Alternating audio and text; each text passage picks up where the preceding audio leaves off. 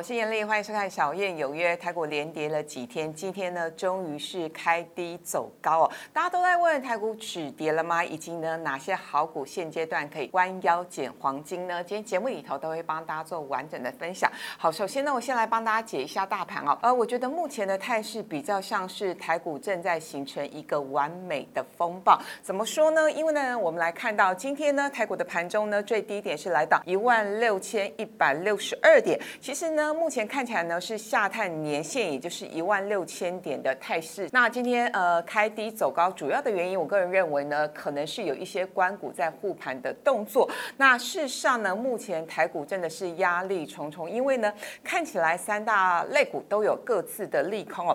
我们先讲大家最熟悉的电子股好了，电子股呢，包括半导体似乎在砍单，面板的大股东也在呃纷纷卖股，也就是呢看不好未来的趋势，所以呢先把手中的持股卖掉。同时呢，我们也看到最新的消息，当然面板的报价呢持续往下掉，也因此呢，包括友达、三星等等都要纷纷减产。好，这是电子股的部分。那么在船产股，船产股的人气指标呢就是航运股。我们看到呢，货柜三雄股价已经腰斩了，从两百多块呢，现在是跌到了一百块。那我个人的看法是呢，之前 SCFI 呢它的报价呢是往上走的时候呢，其实呢近期航运股已经不涨涨不动了。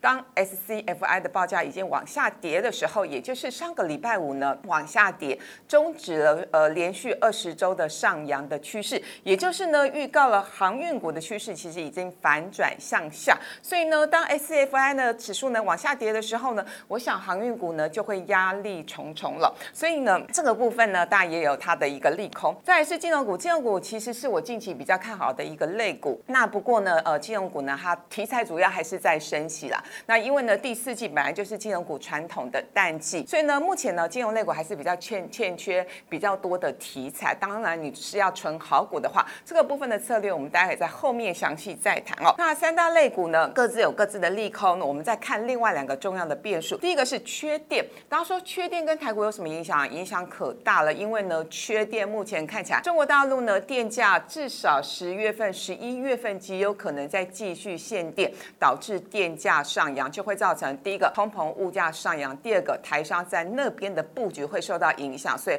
很多的台湾的电子股，包括像是 PCB 啊，还有被动元件等等，因此业绩都受到影响。那最后一个也就是最重要的因素哦，缩减 QE 这件事情，当然大家都说呢，呃，Fed 要来缩减 QE 也不是新闻了，可是最重要的一件事情是，上一波 Fed 缩减 QE 是在二零一四年那一次 Fed 缩减 QE，其实美股大涨，台股也持续大涨。最主要的原因是那一波缩减 QE 呢是在美国，可是欧洲呢其实还在持续 QE，所以呢资金动能是源源不绝。可这次不一样了，这一次呢 Fed 要来缩减 QE，欧洲也在同步缩减 QE，所以呢这次的资金动能确实是比较少。所以呢，我想对股市的资金来说呢，确实受到了是比较大的冲击跟影响哦。好，接下来呢，台股的完美风暴正在形成，所以呢，现阶段呢，我要给大家几个操作策略跟心法。第一个，我们还是要严设停损停利。为什么？因为呢，目前看起来台股的年限是在一万六千点附近，极有可能呢，遇到年限之后呢，会比较有呃强而有力的一个数百点的反弹。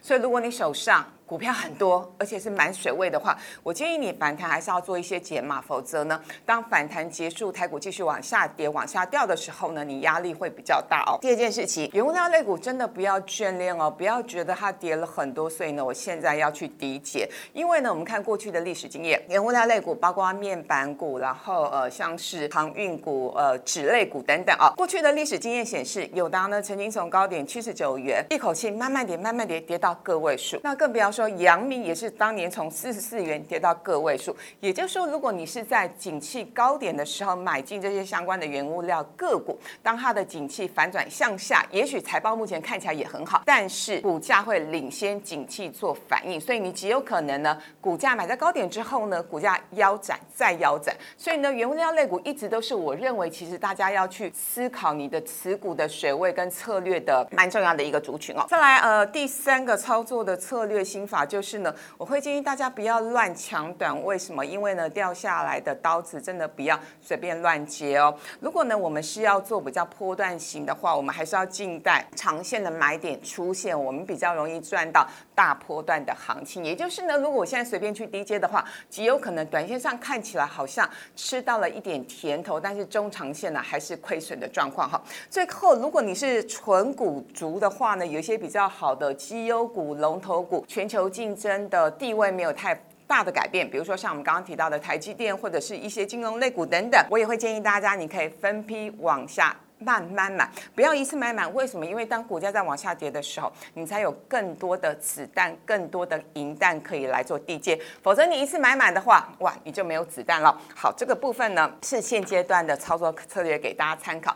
那接下来我们来谈几档大家买的比较多，而且人气指标股。我们先来讲的是台积电好了，因为呢，台积电在这一波下跌的过程当中，很多的小资族去低接哦，让台积电又成为了零股交易。的第一名哦，那台积电呢？今天早盘最。低是来到了五百六，事实上，昨天它的股价呢，已是已经是领先大盘，先碰到了年线。那碰到年线的意思就是说，如果说当它年线都失守的话，压力就很大。好，目前看起来呢，台积电的股价还是有一点点的弱势。而且，如果大家是我的铁粉的话，就会记得我说过很多次，台积电的股价的呃状况就是领涨领跌。那当台积电都比较弱势的时候，当当台积电年线都守不住的时候，就预告了大盘在这边。年限压力也会比较大哦，所以呢，我们接下来要观察的是，因为早盘最低点已经来到了五百六十块，那么呢，是不是呢有机会能够守住，就是站回年限？如果呢年限站不回去，甚至呢是不是有可能再进一步跌到前坡的低点五百五十块？如果又连前坡的低点五十五百五十块都守不住的话，我想台积电嗯这边真的是看起来会压力重重。那当然呢，我想台积电还是非常具有长期竞争力的一家好公司。是我自己也蛮喜欢的，可是它确实是有一些状况，我们要去思考，包括筹码面，投信一直买啦，因为站在投信的角度，好像也没有太多绩优的其他的股票可以选，所以呢，投信在这几个交易日还是持续的买超，但是外资几乎是天天卖，所以呢，投信的小买不敌外资的大卖哦。呃，再来我们谈的是呢，台积电比较让大家觉得比较呃这个有一点疑虑的一个地方哦，就是呢，如果你是台积电的忠实的股东的话。一定记得哦，之前呢，台积电呢宣布晶圆代工的价格调涨两成。那事实上呢，呃，在去年的时候，联电就已经先涨了。可是呢，台积电是国际级的大厂，他们跟客户维持比较好的关系，不会随便调涨价格。那最近终于调涨了两成，所以短线上呢，股价有一点的上涨，有一些反应。可是最近最新的消息出来喽，因为呢调涨价格，所以呢排队的客户变少了，这也让外资呢是持续卖超。那我个人的解。解读是这样，因为呢，过去呢，对外资来说，他们一直很担心电子股、半导体股重复下单的问题，因为呢，呃，之前。车用晶片化嘛，所以呢，先下单，先重复下单，先下先赢，那导致呢，看起来好像业绩很多，单子很多，但实际上呢，是重复下单的现象比较多。所以这一块呢，透过台积电去呃调整价格，所以确实解决了重复下单的一个问题。好，不过呢，话说回来，我们更要关注的是十月十四号。台积电呢要召开法说了，那一般预估呢，它的毛利率会落在四十九点五帕到五十一点五帕之间。大家要去关注的是这个数字哦，也就是说到时候如果宣布的第三季的毛利率是低于五十帕以下，绝对是重大利空，哈，表示它业绩真的不如预期。但我认为目前在五十帕以上的把握度还蛮高的。可是呢，一旦它公布的数字是超过五十一帕多。那就是高于法人的预估哦，那我相信到时候呢，股价会比较有强而有力的支撑。所以呢，法说会的相关的内容，我们还是要持续去做观察。再来，这几天呢，美系外资发表了最新的报告，说啊，台积电还是很厉害啊，所以呢，我们给予目标价一零一四元。那我个人认为呢，年底之前要看到这个价位，真的不太容易了。那当然，未来三到五年是不是有可能呢？这个真的还要再看到时候的产业的竞争跟变化的态势。好，谈完台积电呢，我们。来谈台塑，台塑呢是这几天短线上最强势的一档股票。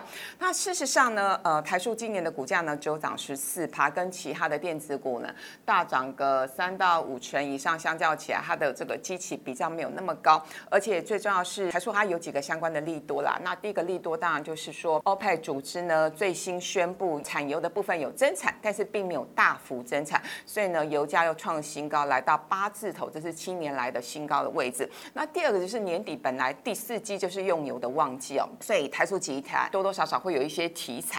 所以我们看到呢，三大法人连续买了八天，是买了四万多张哦，而这算是比较少数三大法人持续买超的一档股票。然后还有一个比较特别的利多，就是呢，刚刚有提到中国大陆现在在限电，对不对？因为煤不够。那呃，因为呢，就这个中国大陆的这些厂商来说的话呢，他们是用煤来生产。PVC，那因为煤不够，所以 PVC 也就不够嘛，对不对？就没有办法生产出来，所以导致 PVC 的价格是上涨。那台塑比较不一样，它是用乙烯生产 PVC，换句话说呢，台塑就成为了这一波的限电受惠股。好，更重要的是哦，就获利面来看，目前呢，法人是预估前三季的 EPS 是挑战八点五块，去年全年也不过赚三块多。那今年前三季既然有八点五块的话，换句话说，按照目前的态势下去。全年呢极有可能挑战一个股本哦。那以目前股价一百出头来说的话呢，本益比十倍出头啦，不算太贵。所以我们看到呢这几天法人是持续买买不停。